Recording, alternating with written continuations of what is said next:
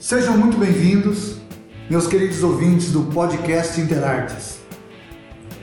O assunto de hoje é, na verdade, o ponto original dos movimentos de pesquisa que fazemos. Trata-se de justificar nossa escolha pelas pesquisas do universo Interartes. Eu adoro ele e eu espero que vocês também gostem. Esse podcast é uma produção do Liano, Laboratório Interartes de Mídia e Imagem da FACALI, a Faculdade de Comunicação, Artes e Letras da UFGD. E eu sou Paulo Custódio.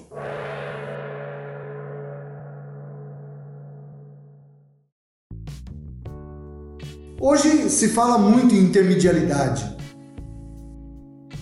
Críticos do nosso tempo acreditam que o termo intersemioticidade ou o termo interartes estaria datado, isto é, precisando de uma revisão terminológica para compreender, para dar conta de abarcar o que de novo está acontecendo no mundo. Eles indicam que seria necessário, para compreendermos melhor o nosso tempo e a relação entre as artes, que nós substituíssemos a palavra arte pela palavra mídia. E então até perguntam: a palavra artes faria algum sentido no mundo de hoje? Significaria uma relação entre artes? No episódio de hoje, procuraremos entender alguns aspectos dessa batalha entre as artes que já dura uns dois milênios. Vamos fundamentar alguns argumentos para aqueles que desejam conversar sobre esse assunto. O objetivo, portanto, é fazer aqui uma arqueologia da intermedialidade.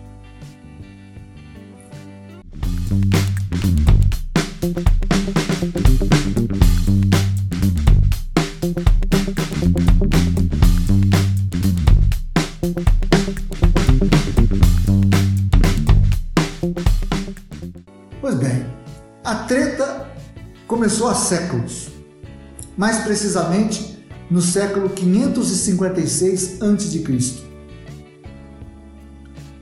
O poeta Simônides, um dos primeiros a ganhar a vida com poesia, teria dito a seguinte frase: A pintura é uma poesia silenciosa e a poesia é uma pintura que fala.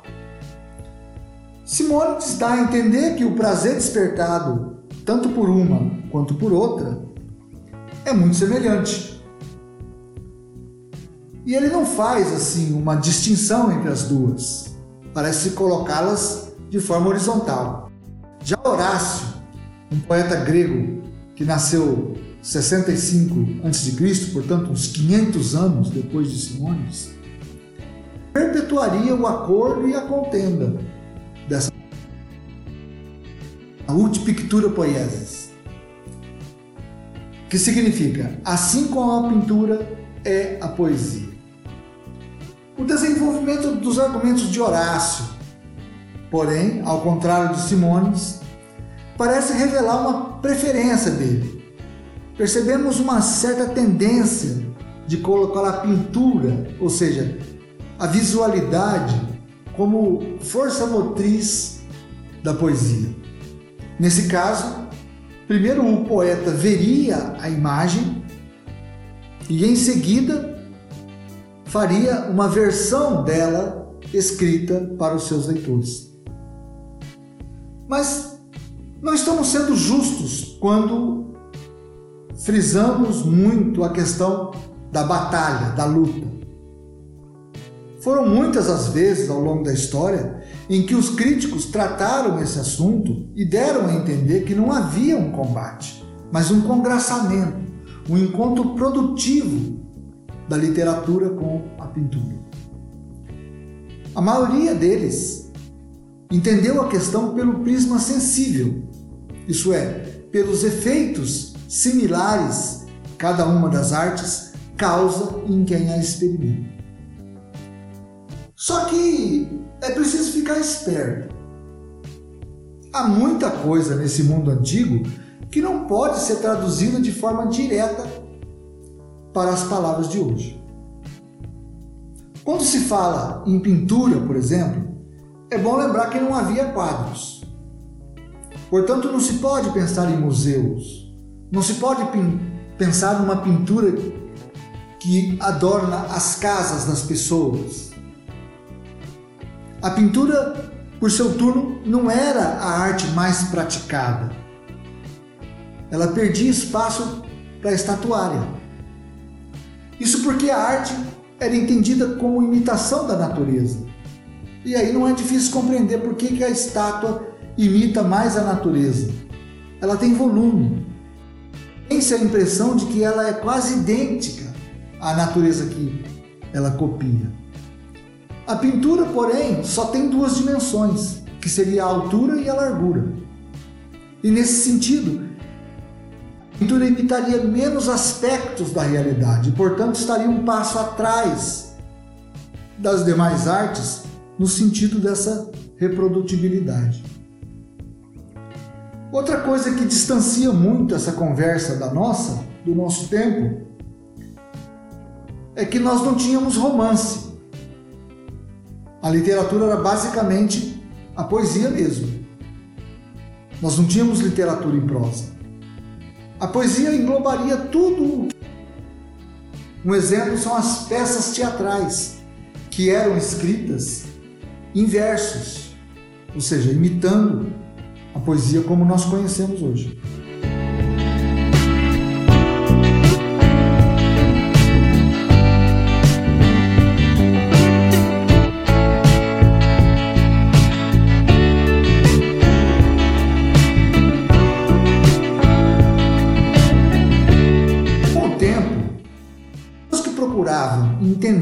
Esse mundo das artes, ou melhor, esse mundo do encontro das artes, começaram a ter problema.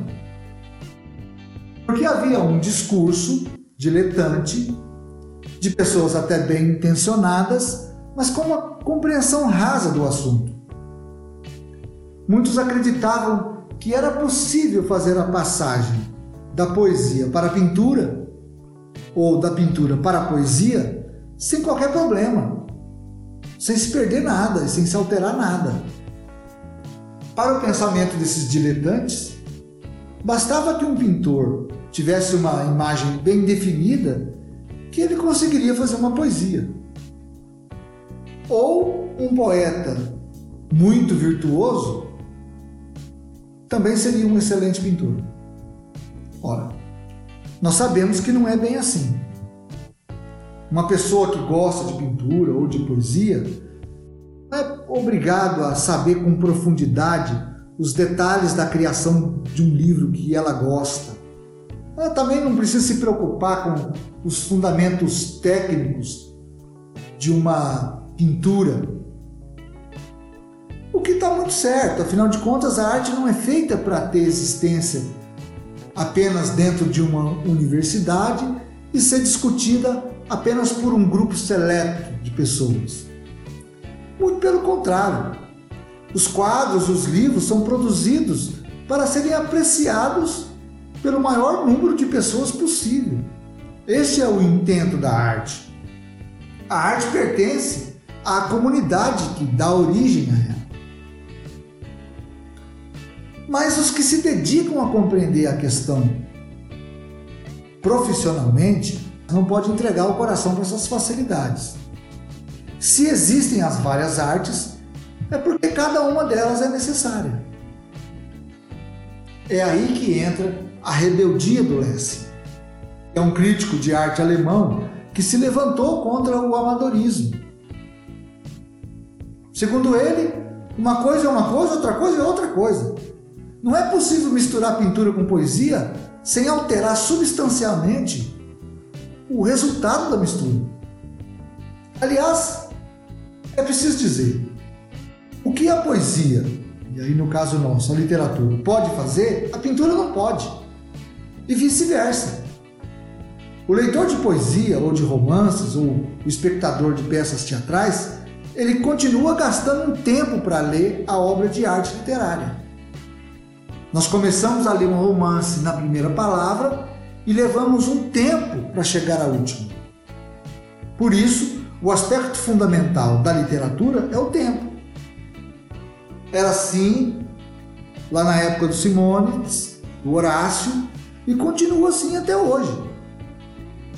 Esse aspecto essencial da literatura, que é a sua temporalidade, manteve-se inalterado. A pintura não é diferente. Assim como antigamente, de uma olhada só, captamos a maioria das imagens distribuídas no espaço da tela. Então, dizemos que o aspecto essencial da pintura é o espaço. Era assim no tempo de Simônides e de Horácio e continua assim até hoje. Lessing, portanto, profissionalizou a discussão. E para isso, ele colocou a questão em termos midiáticos. O que ele discute é a mídia das artes. Isso é, aquilo que é material em cada uma das artes. Segundo Lessing, a batalha contra essa materialidade é perdida, ela é inócua. Nem artistas nem críticos conseguirão levantar-se contra essa característica primordial de cada uma das artes sem fazer ruir o edifício inteiro dos artefatos estéticos. Lessing foi contundente nessa afirmação. Só que ninguém contou isso para a arte. Uma parte significativa dos esforços dos artistas foi direcionada para a mistura da temporalidade e da espacialidade em suas obras. Exemplos de resistência da arte não pararam de ser criados. Basta observar a poesia concreta, para a qual a espacialidade da página, as cores das letras, importam tanto quanto a linearidade delas. E autores como Clarice Lispector, cujas narrativas importam muito pouco com a passagem do tempo linear que organiza a compreensão trivial de um texto. Mais longe de nós, poderíamos citar os exemplos de Vassily Kandinsky e Paul Klee, cujos quadros querem ser mais notas musicais, isto é, ser temporalidade em vez de espacialidade. As mídias audiovisuais seriam TV, cinema e internet, então são a pedra do sapato da teoria do Lessing. Porque são espaciais, na medida em que preenchem o espaço da tela com imagens, sem deixarem de ser temporais, uma vez que é preciso estar um tempo na frente delas, esperar a narrativa do filme cumprir o seu curso, isso é, as imagens do começo serem gradativamente substituídas pelas imagens do meio e até chegarem às imagens do final. Portanto, temporalidade. É uma mistura muito bem feita, eu diria que é um amálgama. E não há motivos para negar, atualmente, que a questão multipictura poiesis está sendo debatida em termos de suporte, ou seja, em termos de mídia. Faz sentido um termo intermedialidade. Mas é preciso compreender que, ou desde Lessing tem sido assim, ou não há motivo para se promover uma mudança terminológica a essa altura do campeonato. A bem da verdade, eu não sei se a arte estaria preocupada com os termos que procuram regulamentá-la? Eu acho que não. Eu vejo a arte um canto da alma de quem a descreve, ironizando a tentativa desse sujeito de encaixotá-la nas mídias que a suportam. É assim que eu vejo. Irônica e trágica. A arte resiste como um monumento que se ergue contra todo tipo de cerceamento e limitação que procuram livre. E é por esse motivo, apesar de respeitar todos os que defendem a intermedialidade, que eu entendo que a relação continua sendo interartes. Os comentários desse episódio foram extraídos de muitos lugares, mas um em particular orientou toda a montagem da discussão. Trata-se do texto As Relações entre as Artes, uma arqueologia da intermedialidade, escrito por Walter Moser, fellow da Universidade de Ottawa, no Canadá.